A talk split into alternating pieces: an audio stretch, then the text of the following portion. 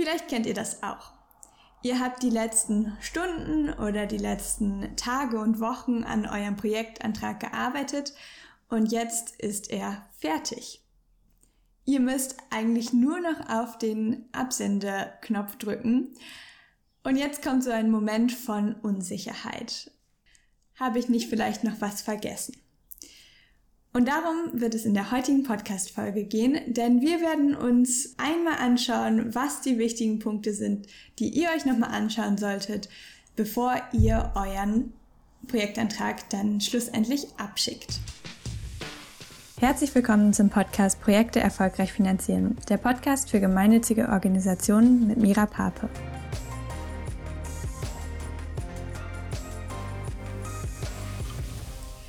Heute werden wir besprechen, was die wichtigsten Punkte sind, auf die ihr euren Förderantrag noch einmal Korrektur lesen könnt, damit ihr auch sicher sein könnt, dass ihr nichts vergessen habt. Vielleicht habt ihr euch auch euren Projektantrag noch zehnmal durchgelesen und jetzt immer, wenn ihr davor steht, ihr seht nichts mehr. ihr wisst nicht mehr, ob der gut oder schlecht ist und äh, wisst nicht so richtig, woran ihr euch orientieren könnt. Und deshalb gucken wir uns heute die einzelnen Bausteine an, die ihr braucht, ähm, um mit Selbstbewusstsein euren Projektantrag dann auch abzuschicken. Vorweg einmal der Punkt Formales. Wenn ihr die formalen Kriterien der Förderinstitution nicht erfüllt, dann landet der Antrag leider sofort im Papierkorb. Deshalb guckt als allererstes nochmal, habt ihr wirklich euren Gemeinnützigkeits- ähm, oder euren Freistellungsbescheid hinzugefügt? Habt ihr, ähm, erfüllt ihr alle Kriterien, die in der Ausschreibung drin stehen? Und äh, wart ihr auch die Frist vom Förderantrag? Danach gibt es aber einen gewissen Spielraum. Also es gibt nicht unbedingt den perfekten Förderantrag, ähm, und nur wenn er das und das und das Wort dann noch drin hat, dann wird er bewilligt, sondern es kann auch sein, dass ihr vielleicht mal ein paar Rechtschreibfehler drin habt oder dass ihr ein, zwei Sätze habt, die nicht ganz klar ausgedrückt sind. Und trotzdem kann euer Antrag bewilligt werden. Das Wichtigste ist eigentlich, dass ihr euch als vertrauenswürdigen Partner darstellt. Und damit ihr das machen könnt, schauen wir uns heute die vier Aspekte an, die wichtig für den letzten Schliff des Förderantrags sind. Diese vier Aspekte sind einmal der Inhalt, formale Kriterien oder formale Punkte, die Sprache und die Gestaltung. Fangen wir mit dem Inhalt an. Den Tipp, den ich immer gebe, ist, schaut nochmal in die Ausschreibung, schaut nochmal rein, ob ihr ähm, die Schlüsselwörter, die in der Ausschreibung genannt worden sind, auch in euren Antrag untergebracht habt. In der Beschreibung vom Problem, in der Beschreibung ähm, eures Projektes und auch in den einzelnen Maßnahmen. Also wenn zum Beispiel eine Organisation sagt, sie fördert Bildungsmaßnahmen im Bereich der Persönlichkeitsentwicklung, dann solltet ihr auch in die einzelnen Punkte immer Persönlichkeitsentwicklung und Bildungsmaßnahmen mit reinschreiben.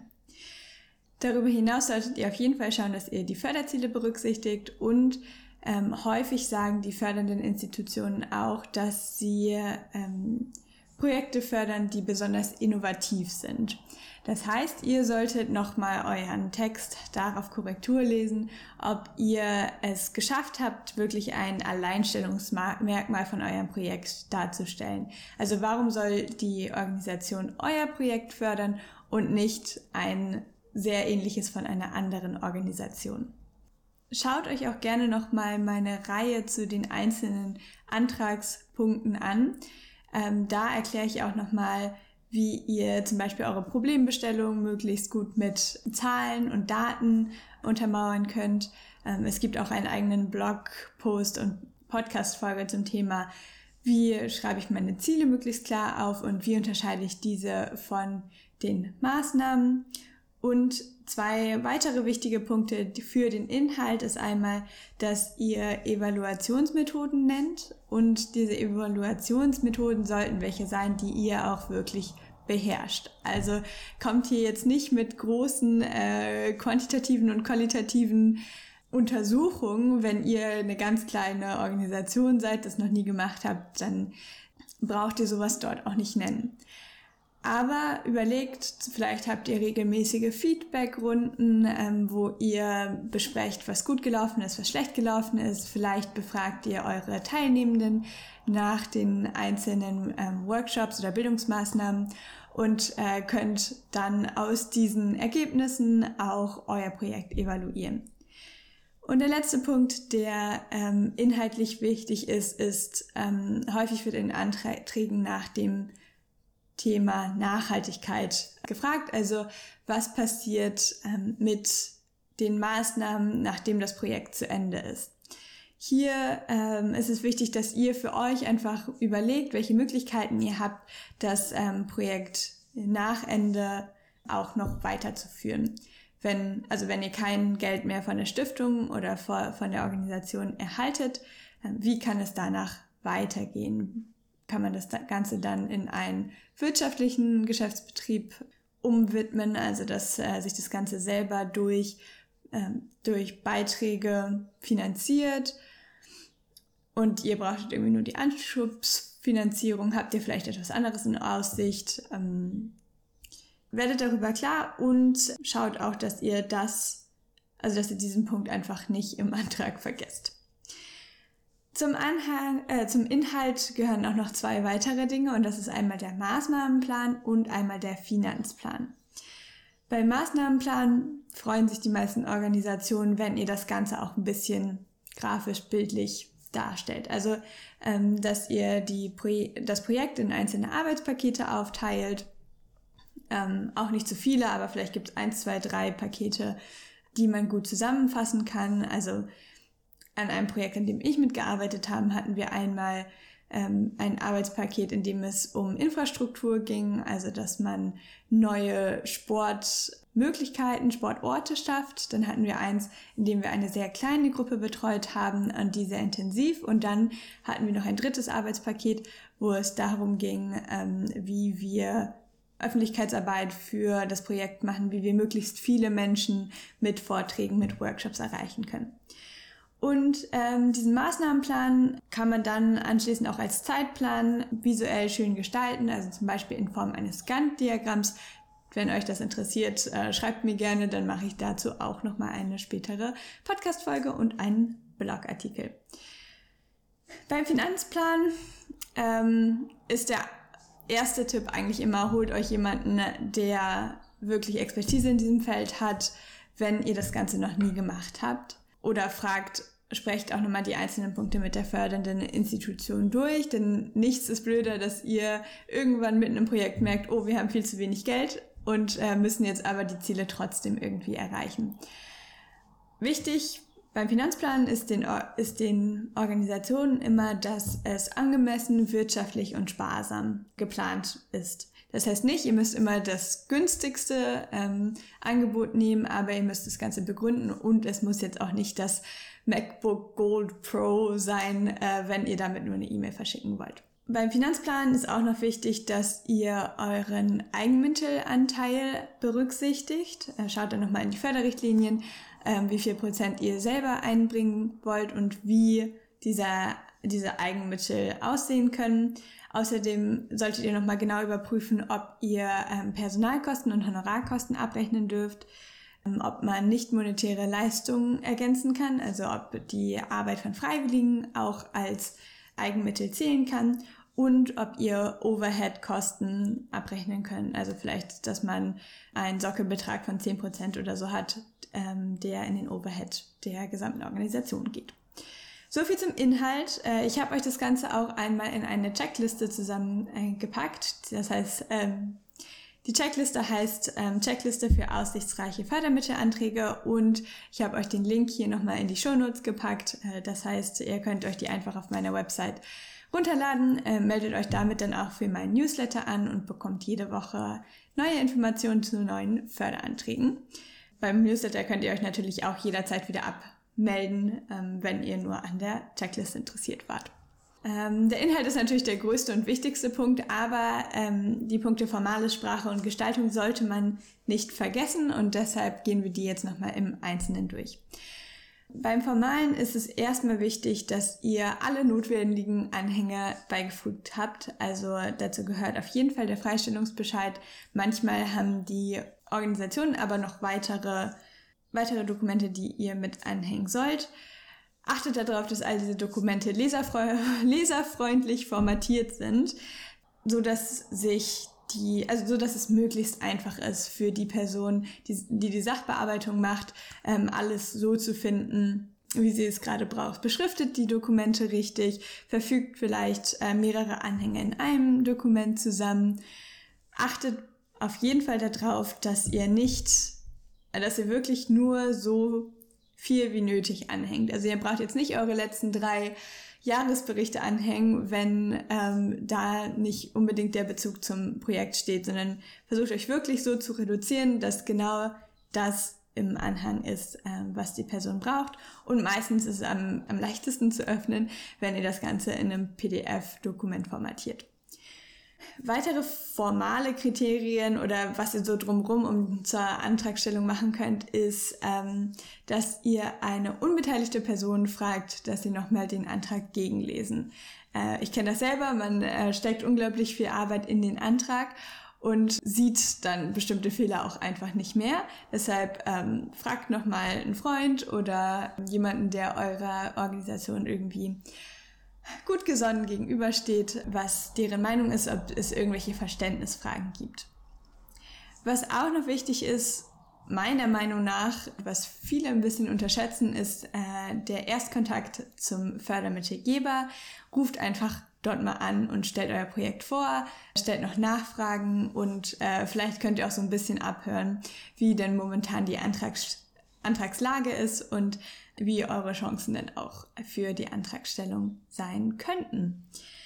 Beim Anschreiben versucht das Ganze mit einer persönlichen Note zu verfassen. Vielleicht könnt ihr da dann auch gleich mit auf euren, euer Telefongespräch äh, verweisen oder vielleicht habt ihr auch mal ein Vorstandsmitglied äh, selber getroffen oder sich mit denen unterhalten. Ähm, also versucht wirklich Lust auf diesen Antrag im Anschreiben zu machen, weil es das Erste ist, was die Person auch sieht. Meistens wollen die Organisationen den Antrag nicht mehr per Post haben. Deshalb äh, versucht euch auch frühzeitig mit den Online-Formularen äh, auseinanderzusetzen, zu schauen, ob ihr euch da irgendwie registrieren müsst. Und als die letzten beiden Punkte achtet auf die Unterschrift. Wer ist unterschriftsberechtigt? Euer Antrag von einer unterschriftsberechtigten Person unterschrieben worden ist. Und der letzte Punkt, ähm, kein vorzeitiger Maßnahmenbeginn, wenn es nicht ausdrücklich von der Organisation erlaubt worden ist. Also, ähm, ihr dürft nicht anfangen, bevor ihr nicht die Bewilligung des Projektantrags bekommen habt. Also versucht nicht jetzt schon irgendwelche Rechnungen mit einzureichen oder schon irgendwelche Arbeiten am Projekt schon gemacht zu haben, außer diesen Antrag. Also, der letzte formale Punkt, kein vorzeitiger Maßnahmenbeginn, falls das von der Organisation so vorgegeben ist. Bei der Sprache habe ich fünf Punkte mitgebracht.